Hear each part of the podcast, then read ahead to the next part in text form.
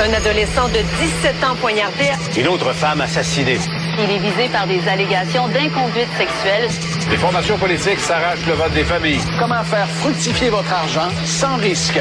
Savoir et comprendre les plus récentes nouvelles qui nous touchent. Tout savoir en 24 minutes. Avec Alexandre Morin-Villouellette et Mario Dumont. En manchette dans cet épisode, crise du logement et itinérance, François Legault songe à reculer sur la cession de bail. Pendant ce temps-là, 15,5 millions de dollars sont annoncés en soutien en itinérance par Lionel Carman. Mais pour la ministre Valérie Plante, mairesse Valérie Plante, ce n'est pas suffisant. Ottawa veut stimuler la construction de logements locatifs en éliminant la TPS et Hunter Biden, le fils de Joe Biden, inculpé au niveau fédéral. Tout savoir en 24 minutes. Tout savoir en 24 minutes. Bienvenue à Tout savoir en 24 minutes. Bonjour Mario. Bonjour. C'est le gros sujet hein, avec les rentrées parlementaires à Québec et à Ottawa. Mario, on dirait qu'on on a comme eu un réveil collectif hein, soudainement sur les sujets qui sont ben, extrêmement liés l'un à l'autre. L'itinérance et la crise du logement un peu partout au Canada, pas juste au Québec. Et ça a pris tout d'abord ben, d'assaut à Québec aujourd'hui. On a commencé par annoncer de l'argent neuf du côté du ministre Lionel Carman. 15,5 millions de dollars donc qui vont venir aider à aménager les refuges d'urgence, entre autres dans les CIS et les CIUS. Donc un peu partout au Québec pour tenter d'héberger, bien sûr, ou d'éponger, si on veut, la population itinérante qui se trouve un peu partout au Québec. On se comprend qu'on règle rien avec ça. On essaie juste de mettre un toit sur la tête des personnes. En vue de l'hiver, là, mettre un toit, euh, euh, pas, pas à temps plein, là. Non, c'est ça. Une place pour venir coucher. Oui. C'est vraiment ça, là. Une place le- pour venir coucher à des personnes pour qu'ils dorment pas à belle étoile l'hiver. C'est Ouais. ça que, au mieux, c'est ça que la Somme va faire. Oui, absolument. C'est vraiment des refuges d'urgence. C'est ce qu'on comprend du côté du ministre responsable des services sociaux, Lionel Carman. Il avoue que le phénomène maintenant de l'itinérance aussi, ça touche toutes les régions de la province. C'est ça aussi, Mario, qui a changé dans le portrait global qu'on voit au fil des années. C'est plus juste euh, à Montréal qu'il y a de l'itinérance. Par exemple, une grande ville comme Québec, ça s'est répandu un peu partout. Sherbrooke, Gatineau, même à Gaspé, on a parlé d'un peu d'itinérance. Donc, les, euh, les- les trois phénomènes que, même, je pourrais dire quatre, les phénomènes que je vois. D'abord, l'augmentation générale. Deuxièmement, ce que tu viens de dire. Le, le fait que le phénomène rende l'itinérance dans toutes les régions, euh, des nombres d'itinérants importants dans des plus petites villes en région. La troisième chose, c'est la plus grosse place que prend le facteur économique. C'est-à-dire que on a tout dit à propos de l'itinérance. Tu as des gens qui ont des problèmes de santé mentale, t'as des gens qui ont des problèmes de toxicomanie, mais là, t'as un nombre grandissant, là, les chiffres sont très clairs, t'as un nombre grandissant de gens que c'est je n'ai pas les revenus pour payer un loyer. oui. Je trouve pas de loyer, puis dans le peu que je trouve, je n'ai pas, je n'ai pas les revenus ou, ou dans certains cas, j'ai été mis dehors. Le, le- le corollaire de ça, j'ai été mis dehors de mon logement Oui. parce que je pouvais pas le payer. L'itinérance a augmenté de 44% en 5 ans. C'est ça le chiffre. là. 44% en 5 ans, c'est énorme, non seulement ça, puis tu viens de le dire, Mario, le phénomène, la cause principale, la première en ce moment au Québec de la perte de logement, c'est les expulsions Puis avec les hausses de loyers qui se font un peu partout, mais on en a vu le des rénovictions. C'est un phénomène qu'on voit depuis plusieurs années, mais ça pousse des gens, ni plus ni moins, à la rue, là, qui peuvent plus se payer du tout leur logement, ou du moins, par exemple, qui se font mettre à la porte, qui doivent en trouver un nouveau, mais le logement qu'il y avait depuis plusieurs années, le loyer était bien bas, là. Ils se rendent compte, confrontés au marché actuel, où ça n'a pas de bon sens, Mario. J'ai regardé moi-même récemment des appartements à Montréal par curiosité, puis c'est c'est inabordable. C'est des prix qui sont rendus complètement fous. D'ailleurs, ça fait partie des solutions qui vont être envisagées par le gouvernement Legault, là, en disant lui-même, François Legault ce matin, qu'il y a une tempête parfaite pour l'itinérance et que on va euh, on va rien enlever de la table là, comme option, en parlant entre autres, mais de peut-être reculer sur la session de bail, hein, qui était euh, un dispositif du texte là, de la réforme ce qu'on voulait faire là, du côté de la ministre de l'Habitation, France-Hélène Duranceau. Là, disposition très controversée là, là-dedans qui parle, qui interdirait entre autres, ou du moins sans motif sérieux aux locataires là, de faire des cessations de bail. Là. Ça devrait passer tout ça par le propriétaire. Les cessations de bail, c'est quelque chose qui permet aux gens, entre autres, ben, de se retrouver des logements à des prix plus abordables, là, à place de ben, vous partez directement, vous quittez le logement. Pendant ce temps-là, le propriétaire peut monter les prix, là, ou peut rénover un tout petit peu, puis après ça décider qu'on augmente les prix de location complètement en ayant comme ça, en cessant un bail à quelqu'un d'autre. Ça permettait de conserver des loyers qui étaient plus bas un peu partout dans la ville. C'était pointé du doigt justement cette mesure-là comme pouvant nuire au fait qu'on ait des, des locations à prix plus abordables un peu partout au Québec et à Montréal. Donc on peut on peut comprendre là, que dès demain, ça va être une grosse journée vendredi pour le ministre Lionel Carman qui est attendu lui de pied ferme hein, au sommet euh, municipal, pardonnez-moi, sur l'itinérance qui va être à Québec. Mais euh, c'est quand même, euh, dans ce que les municipalités s'étaient donné comme défi, c'est quand même une réussite. C'est-à-dire que les municipalités avaient ce forum sur l'itinérance demain, 15 septembre, et ils se sont dit, euh, il y a quelques semaines, quelques mois déjà, ben, il faudrait qu'on réussisse à amener le sujet comme prioritaire. On s'entend-tu qu'à la veille de leur sommet sur l'itinérance, les villes peuvent cocher mission accomplie. Là. Oui. Tu vas me dire, elles ont été aidées. C'est pas comme s'ils nous amenaient un sujet qui sort des nues. Elles ont été aidées. Hier, les chiffres sortent, puis l'itinérance a augmenté de 44 Il y en a dans toutes les régions. Les, les, les tristes chiffres et la triste réalité ont appuyé leur sujet. Mais ils ont réussi. Bruno Marchand en tête, qui est parce que ça se passe à Québec, le sommet, puis il a été un des pionniers. Ils ont réussi à imposer au gouvernement et à la société d'une certaine façon le thème de l'itinérance. Oui, puis il était temps, Mario, pourrait-on dire, parce que c'est un phénomène qui s'observe même visiblement, oui, à Montréal, mais ailleurs. Comme je le dis, ça apparaît, l'itinérance un peu partout. Il y a des gens qui l'ont constaté, les campements, par exemple, là, de fortune qui s'installent. On en a vu à Sherbrooke, entre autres. Et, pour lesquels on se demande tous qu'est-ce qui va arriver cet hiver. Oui, parce, que... ces campements-là, c'est vraiment... Euh, ça peut durer à la limite jusqu'au mois d'octobre, euh, peut-être début novembre, mais quand la neige, quand l'hiver commence, c'est plus possible de rester dans une tente. Oui, puis en tout temps, habituellement, la plus grande crainte des autorités, entre autres incendies, c'est des flammes. Il y a des gens qui veulent, se, réchauffer. Il y en a qui veulent cuisiner aussi dans ces campements-là, puis qui vont avoir une flamme ouverte, puis une flamme dans une tente. C'est non. Tout le monde qui a déjà fait du camping le sait parce que c'est extrêmement dangereux, puis c'est très inflammable. C'est ce qu'on craint dans ces campements de fortune-là. Là, c'est bien beau l'été, tu peux aller dehors pour faire ta cuisine de fortune, quand va arriver l'hiver, tu peux pas chauffer ta tente. Qu'est-ce qui va se passer? C'est vraiment des questions qui sont pressantes. Puis à chaque année à Montréal, on est habitué d'en voir des itinérants qui, malheureusement, l'hiver, mais là, se promener dans la rue, doivent se construire un campement de fortune. Là, maintenant que ça apparaît dans les yeux de la population un peu partout, puis que c'est beaucoup plus visible, ben ça devient un sujet pressant. Surtout que les chiffres, Marion, on le sait, là, on parlait de 10 000 personnes en situation d'itinérance au Québec. C'est en 2022. Là, en un pire alors, Comprenons-nous quand même. le 10 000 est basé, j'ai tout lu le rapport, sur une définition large. Donc, on inclut là-dedans, c'est 10 000, mais il y en a 87% qui, au moment où on prend la photo, le Polaroid, on prend la photo instantanée, le 80, recensement sur place. 87 Donc, 8 700 sur les 10 000 ont pas couché dehors. Ils n'ont pas de logement. Ils ont couché soit dans un refuge pour itinérants. On inclut là-dedans, par exemple, les femmes violentes, victimes de violences conjugales, qui sont dans un refuge pour femmes de victimes de violences conjugales, mais qui ont plus de logement, dire qu'ils peuvent pas retourner dans leur maison, le conjoint violent est là. On leur dit, tu peux pas retourner là. Puis quand on leur demande, ben, t'as-tu une autre place pour rester? T'as-tu un logement? La réponse, c'est non. Puis dans certains cas, est-ce qu'il y en a des logements disponibles dans ta ville? Euh, pas ben ben. Oui. Mais on les considère quand même. Ce qu'on ne considère pas dans le rapport, qui, est quand même à, dire. Il y a des milliers et des milliers et des milliers de personnes dans la crise du logement actuel qui sont des sans domicile fixe, mais qui vivent chez quelqu'un. On appelle ça de l'itinérance invisible. L'itinérance invisible, exactement. Donc, euh, t'as-tu un divan-lit dans ton sous-sol? Euh, T'héberges ton cousin qui est là cousin, depuis ton des frère, un ami d'enfance mal pris. Là, il te dit, ah, ben, je vais y aller pour une couple de semaines. Finalement, deux semaines devient deux mois parce qu'il se trouve rien d'autre. Ou il y en a qui se passent d'un divan à un autre, par exemple. Là, si on regarde cette allégorie-là, il y en a qui se promènent d'un endroit à un autre, qui se trouvent toujours quelque part au coucher mais qui n'ont pas de domicile non plus. Puis ça, c'est des données de l'itinérance qui sont difficiles à obtenir, qui sont difficiles à avoir pour le portrait de la situation, mais qui qui est là quand même. C'est une forme d'itinérance. C'est des gens qui n'ont pas, qui ont pas de logement. Ouais, c'est des gens pas logés. Des gens qui sont pas logés. Et en réponse, un peu plus tôt, un peu plus tard aujourd'hui, plutôt 15,5 millions, je le rappelle, de financement d'urgence annoncé par Lionel Carman. Ben la mairesse de Valérie de, de Montréal, Valérie Plante, est sortie en disant que c'est un montant, Mario, pour elle, qui est même pas capable de répondre aux besoins d'itinérance à Montréal. Pour le reste du Québec, on oublie ça. Elle a comparé cette nouvelle intervention-là, un plaster sur une plaie ouverte qui saigne. Bref, demain, la table est mise pour le sommet sur l'itinérance à Québec.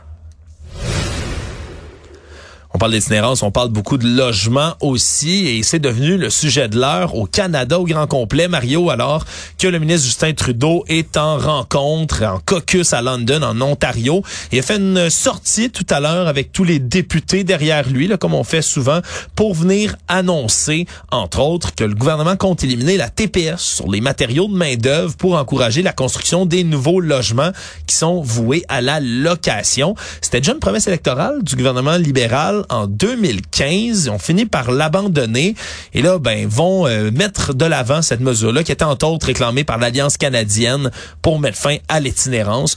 Donc euh, voilà qui est une première mesure annoncée par le gouvernement mais une grosse Trudeau. mesure quand même. C'est euh, il- Monsieur Trudeau pouvait pas se sortir du genre de mauvais pas où il se trouve. euh, de, de séries de sondages mauvais, de caucus nerveux, de caucus euh, déçus aussi, de, qui a l'impression que on- le gouvernement appuie solution au problème du moment. Tu peux pas t'en sortir avec juste des, des petits gestes. Ça Non. prenait un grand coup. Est-ce que c'est assez gros? C'est gros. Je, je, je- L'avenir nous le dira. Mais tu sais, ça frappe l'imaginaire. Bon, ça va représenter pas mal d'argent. Ça frappe l'imaginaire d'enlever la taxe de vente sur les matériaux, la main-d'œuvre pour les constructions résidentielles. Donc, euh, je je capote par contre sur une chose. J'ai vu son appel. Il dit ah j'appelle les gouvernements des provinces à faire la même chose. Et là tu dis ça c'est de l'improvisation sans dit long. Ouais, parce que tu es censé avoir Ben, consulté le Ben gouvernement oui, des ben provinces avec oui, ça? ben oui. Normalement, c'est des milliards de dollars potentiellement. Normalement, tu aurais dû avoir une réunion au sommet des ministres des Finances avec le ministre des Finances fédérales, leur faire étudier des scénarios, préparer ça pour le prochain budget sur une période au moins de six mois, un an, pour voir venir. Tu sais, tu peux pas te priver de revenus. Que le gouvernement d'une province peut pas te priver, se priver de revenus du jour au lendemain que c'est pas prévu dans ses budgets. Et donc, il y a un côté où tu dis, OK, c'est vraiment un geste de panique. Ils se sont rendus compte, ouais, si nous autres on le fait, l'idéal serait que les provinces le fassent. C'est que M. Trudeau, on a fait une espèce de geste de leadership. J'invite les provinces à. Autant je trouve que le geste, il y a du bon sens, autant je trouve que c'est un geste d'impact, autant je trouve ça farfelu de, le faire en improvisation. On veut agir d'urgence, on veut agir vite, je le comprends bien. Mais comment tu peux inviter les provinces à faire quelque chose qui ont... Puis même là, euh, Éric Girard à Québec a dit, ouais, ouais, on regarde ça. Il n'a pas voulu dire un, un nom. Un nom catégorique. mais ils doivent, pour vrai, ils doivent avoir la mâchoire décrochée là, de voir que le fédéral a annoncé ça de même, puis leur, leur ça d'en face. là. Ouais, puis ça, ça va devenir un autre sujet éventuellement aussi, Marion. hein, les, les relations entre Justin Trudeau puis le, le reste du Conseil de la Fédération, là, tous les premiers ministres de toutes les provinces, déjà pour les transferts de santé, ça avait pas été très très beau ce qui s'était passé. Là, t'es arrivé, avait donné une offre, puis t'es reparti en disant que c'était ça. Euh, Et là, de- là, il met tout le monde devant un fait accompli, puis il est- il, est en conférence de presse, il leur lance la perche en disant, ah, vous devriez faire la même chose. Hier, c'était les maires et les mairesses de tout le Canada aussi en disant c'est à vous autres là, de, de gérer ça aussi, le logement. Là, vous devez améliorer vos performances. Il doit se mettre Ouais, pas mal de monde à dos dans l'ensemble du pays, Marion. Ça va être, euh, ça, ça va être à suivre ce qu'on va faire quand même, même s'ils sont pas, même si les provinces sont pas contentes de la façon que ça se fait, elles vont devoir répondre. Je serais pas surpris qu'une ou des provinces euh, emboîtent le pas. Actualité. Tout savoir en 24 minutes. C'est demain vendredi 15 septembre qu'aura lieu la journée de boycott de Facebook et Instagram initiée par la Fédération professionnelle des journalistes du Québec. Mais là, il commence à avoir du monde à bord, là. Les Ouais. chambres de commerce, les syndicats. euh, Oui, ça, ça commence à faire du monde. là. Tout ça, évidemment, face au blocage des nouvelles au Canada par Meta, donc possède Facebook, Instagram, WhatsApp et on en passe. Et on a choisi le 15 septembre, pas pour rien. C'est la journée internationale de la démocratie aussi qui a lieu. Alors, on veut passer un message. Puis oui, là, il y a eu quelques tentatives à date de mouvements de boycott et autres. Là, ça semble prendre un peu plus d'élan. Puis on rappelle, c'est quand même euh, c'est quand même spécial de voir qu'en ce moment, puis c'est l'exemple qui a été cité entre autres par Michael Nguyen, qui est le président de la Fédération professionnelle, justement des journalistes du Québec, qui a dit c'est spécial qu'on vit dans une société en ce moment qui empêche la diaspora marocaine au pays d'avoir des nouvelles de leur pays, par exemple, il y a eu un tremblement de terre. Là. On est dans des situations, tout comme on l'avait dénoncé pendant les feux de forêt dans l'ouest du Canada, Ouais. entre autres, où il y a des gens qui ont juste plus accès à leurs nouvelles. C'est 50 des Ben, il y aurait accès. Il faut qu'il Oui. aille à la source, là. Ouais, c'est ça, mais c'est que c'est 50% des jeunes, par exemple, qui s'informent sur les réseaux sociaux, désormais. Des gens qui vont exclusivement sur Facebook Hmm. Mais pour aller que trouver tu leurs penses nouvelles. que, moi, je me pose la question, est-ce que tu penses que demain, mettons, les plus jeunes, les gens de ta génération, vont boycotter Facebook? Je pense pas. Ça- Aucun? c'est- ben, pas aucun. Pas aucun. Moi, je vais, je vais tenter de, de le faire par tous les moyens, même si c'est, c'est fou à dire. C'est quelque chose qui maintenant va même nous handicaper dans notre travail. là. Moi, je rejoins des gens sur Facebook dans la journée pour l'émission. J'écris à certaines personnes, ça m'arrive. demain, Parce que tu les retrouves sur Facebook? ben parce que je les retrouve sur Facebook, je les retrouve sur Instagram, euh, j'ai je vais voir passer par exemple, euh, je sais pas moi, euh, récemment par exemple, il y avait une, une jeune femme qu'on a fait en entrevue à mon émission cet été parce que moi c'est une, fille que je connaissais, que j'ai vu dans sa story Facebook, hey, je devais aller à Hawaii, puis mes billets tout est annulé le matin même, les incendies de forêt partout là-bas. Puis on lui avait parlé, mais je l'avais trouvé comme ça. Ça fait partie des outils qu'on a dans notre métier pour se connecter à des gens d'un peu partout. C'est c'est rendu tellement Parce que- un parce qu'il incontournable, c'est spécial. euh, J'espère qu'il il va y avoir un certain mouvement. Il faudrait que Facebook voit dans sa courbe habituelle une dent de scie, là, une coche, là, pour Ouais. dire oups. euh, parce que là, l'impression. Puis là, oh, cette semaine au Québec, ça a été ridicule avec Québec, solidaire, avec tout ce qui a été dit, que ben, ils sont incontournables. Tu peux pas rejoindre le peuple sans Facebook, tu peux plus rien faire sans Facebook, et c'est ce qu'ils veulent entendre. Alors, il faudrait minimalement qu'ils voient, non, le peuple aussi, là, le peuple est pas fou, puis euh, vous pouvez pas vous penser plus fort que le système, personne doit se penser, tu sais, c'est le principe d'un sport, là, personne doit se penser plus fort que l'équipe, plus grand que l'équipe, personne peut se penser plus fort que le gouvernement, puis on, pas qu'on n'utilisera plus jamais Facebook, mais, on Mais non. l'espace d'une journée, on vous remet à votre place. Oui, puis c'est le message qui doit être passé. Puis en même temps, Mario, Puis ça va- négocier, négocier, allez vous asseoir avec Pascal Saint-Onge puis avec Justin Trudeau, puis négocier de bonne foi, puis revenez-nous avec des nouvelles. Puis en même temps, ce que tu viens de dire, Mario, c'est important, c'est pris des deux côtés. OK, c'est un peu fataliste, on peut le dire, c'est vrai. C'est rendu des réseaux sociaux qui sont incontournables.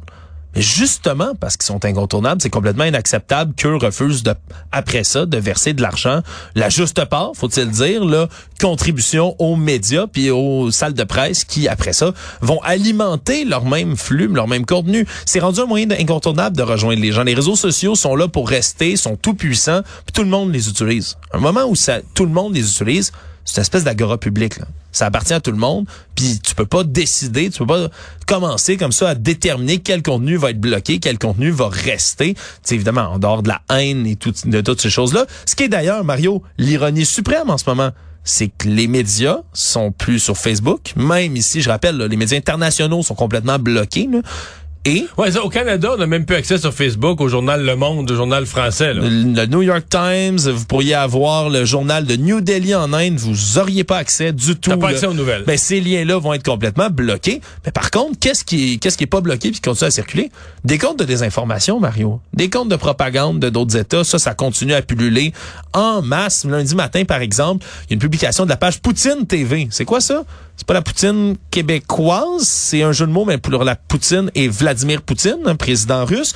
C'est une antenne de propagande russe au Québec, qui est une publication qui est devenue virale lundi. Donc l'ingérence étrangère, elle, peut continuer sans aucun problème. Tu peux continuer à mettre des fausses hein? nouvelles sur Facebook, mais les vraies nouvelles qui sont faites par des journalistes, par des gens comme toi et moi et nos autres collègues qui travaillent là-dessus puis qui vont fouiller, ben, de leur verser une simple contribution pour tout l'argent qu'ils font. Je rappelle, en 2021, 193 millions de dollars juste grâce aux articles des médias.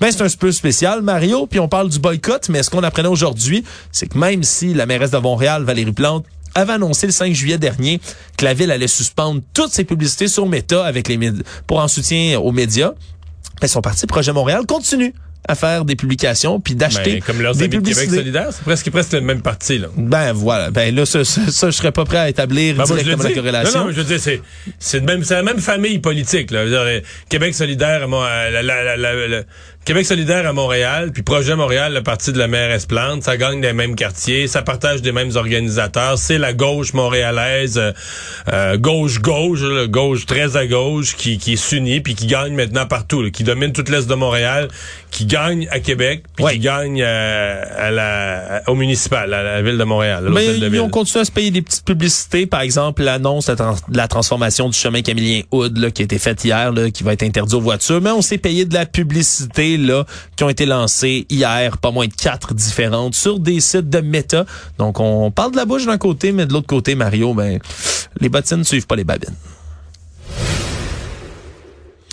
Un policier euh, blâmé en procès pour agression sexuelle a été finalement acquitté. Cette histoire de Yannick Dauphinet, policier qui, on se souviendra de la régie intermunicipale de Roussillon, en juillet 2021, qui se serait invité chez une femme qui aurait rencontré la veille, femme avec qui il aurait changé de numéro de téléphone, serait débarqué chez elle, l'aurait attouché sans crier gare, aurait demandé une fellation également sur place, est acquitté finalement de cette agression sexuelle, mais le tribunal et le juge Bertrand Saint-Arnaud ont tenu quand même à donner un blâme sévère là, aux policiers en tant que tel.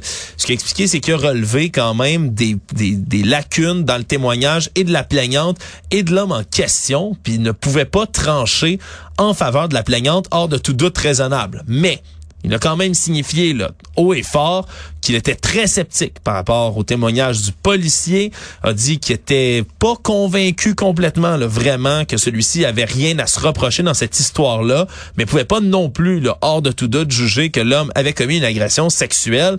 Il a dit là, votre attitude est assurément blâmable dans tous les cas. Un policier en uniforme sur ses heures de patrouille peut pas s'adonner comme ça, que ce soit un flirt ou une agression, débarquer chez une femme en plein milieu de son corps de travail, alors qu'il est censé protéger la population puis les citoyens comme ça.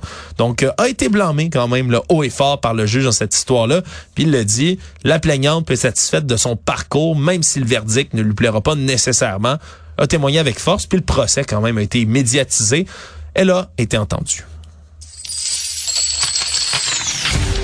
Économie.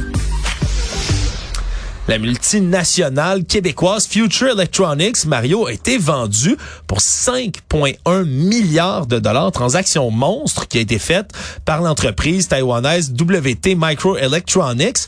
Puis c'est pas euh, anodin qu'on parle de cette transaction-là parce, parce que... faut parler de Future Electronics, qui, qui est même une gigantesque entreprise qui, comme entreprise, aurait pu être nommé dans d'autres circonstances comme un joyau québécois dont on s'inquiète de la vente à l'étranger.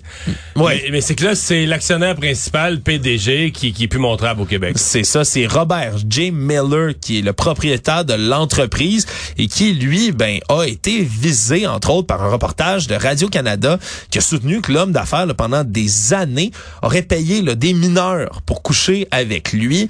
Euh, Puis vraiment un réseau, là, selon ce qui a été dans cette histoire-là. Pour moins de 29 victimes présumées sont sorties, ont demandé une action collective contre lui. Puis ça s'apparente beaucoup, Mario. C'est pas sans rappeler l'histoire de Jeffrey Epstein, par exemple, aux il y, États-Unis. il y a des gens qui utilisent l'expression que c'est notre Epstein du Québec. Da- il avait des chambres très d'hôtel. riche, des contacts, chambre d'hôtel sa maison à Westmount. Là, Ouais, où il invitait des jeunes femmes, puis plusieurs avaient une espèce de réseau, si on veut, où on trouvait, dénichait de jeunes femmes mineures qui viendraient chez lui, les couvrait de cadeaux, d'argent. Bref, euh, même si pour l'instant, il n'y a pas d'accusations officielles qui sont faites contre Robert J. Miller, lui, ben, a déjà quitté en février dernier pour d'utile, pour se consacrer à sauver il sa la, président- la Ouais. présidence d'entreprise. puis là, ben, il, Exactement. a- il vend ses, il vend les actions carrément. Exactement. Donc, Future Electronics, quand même, euh, 5200 salariés, 170 bureaux, 47 pays, des revenus assez gigantesques, merci. Et on a dit quand même dans un communiqué du côté de, là, de l'entreprise taïwanaise qu'on veut établir une structure à deux sièges sociaux, un à Taipei, donc euh, évidemment à Taïwan, et un à Montréal. Donc, on peut, on peut présumer qu'il va quand même rester un siège social ici. On s'inquiétera, Mario, à voir si c'est une entreprise qui va bien rester ou quitter au Québec, mais c'est sûr que malheureusement, c'est l'affaire de Robert Miller qui entache un peu toute cette histoire. Le monde. C'est officiel, le fils de- du président Joe Biden, Hunter Biden, a été inculpé aujourd'hui au niveau fédéral.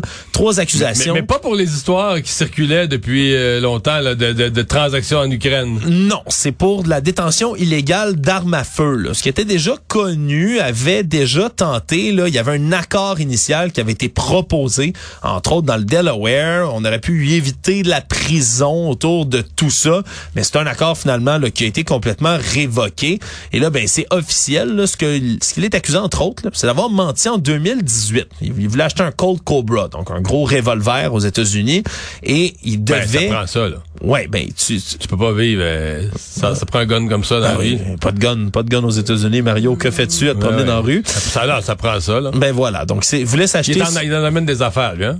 Oui, Ouais, oui, ben, Prends voilà. le gun. Bon, donc connu. voulait s'acheter un compte Cobra. Et là, le problème, c'est qu'il faut répondre. Il faut faire une déclaration écrite, entre autres. Et lui a déclaré ne pas avoir souffert de dépendance. Le problème, c'est qu'il a depuis reconnu qu'il était toxicomane, dépendant d'alcool aussi. À ce moment-là, donc, c'est une déclaration, une fausse déclaration écrite. Et il s'est retrouvé en possession d'une arme à feu, donc sans, de manière complètement illégale. Et là, ben, va se présenter en procès en pleine campagne électorale de la présidentielle l'an prochain aussi. Donc, pendant que son père, euh, Monsieur Joe Biden, va briguer sa réélection. Donc, encore une fois, un boulet là, politique euh, qui Mais- se retrouve au, au, au chevet de Joe Biden. Mais moi, Hunter Biden m'a l'air d'un tout croche, là. Mais j'ai quand même été amusé aujourd'hui parce qu'il y a des républicains qui ont l'air tout contents de ça puis qui tapent dessus. Puis je comprenais pour l'histoire de l'Ukraine ou de transactions irrégulières. Mais là, les républicains, aux dernières nouvelles, eux autres, là, les armes à feu, là, sont pour ça, une liberté de part des armes à feu. Mais là, tout à coup, tout le pays devrait avoir son arme à feu, sauf Hunter Biden. Voilà, c'est la leçon du jour. ouais. Résumer l'actualité en 24 minutes, c'est mission accomplie.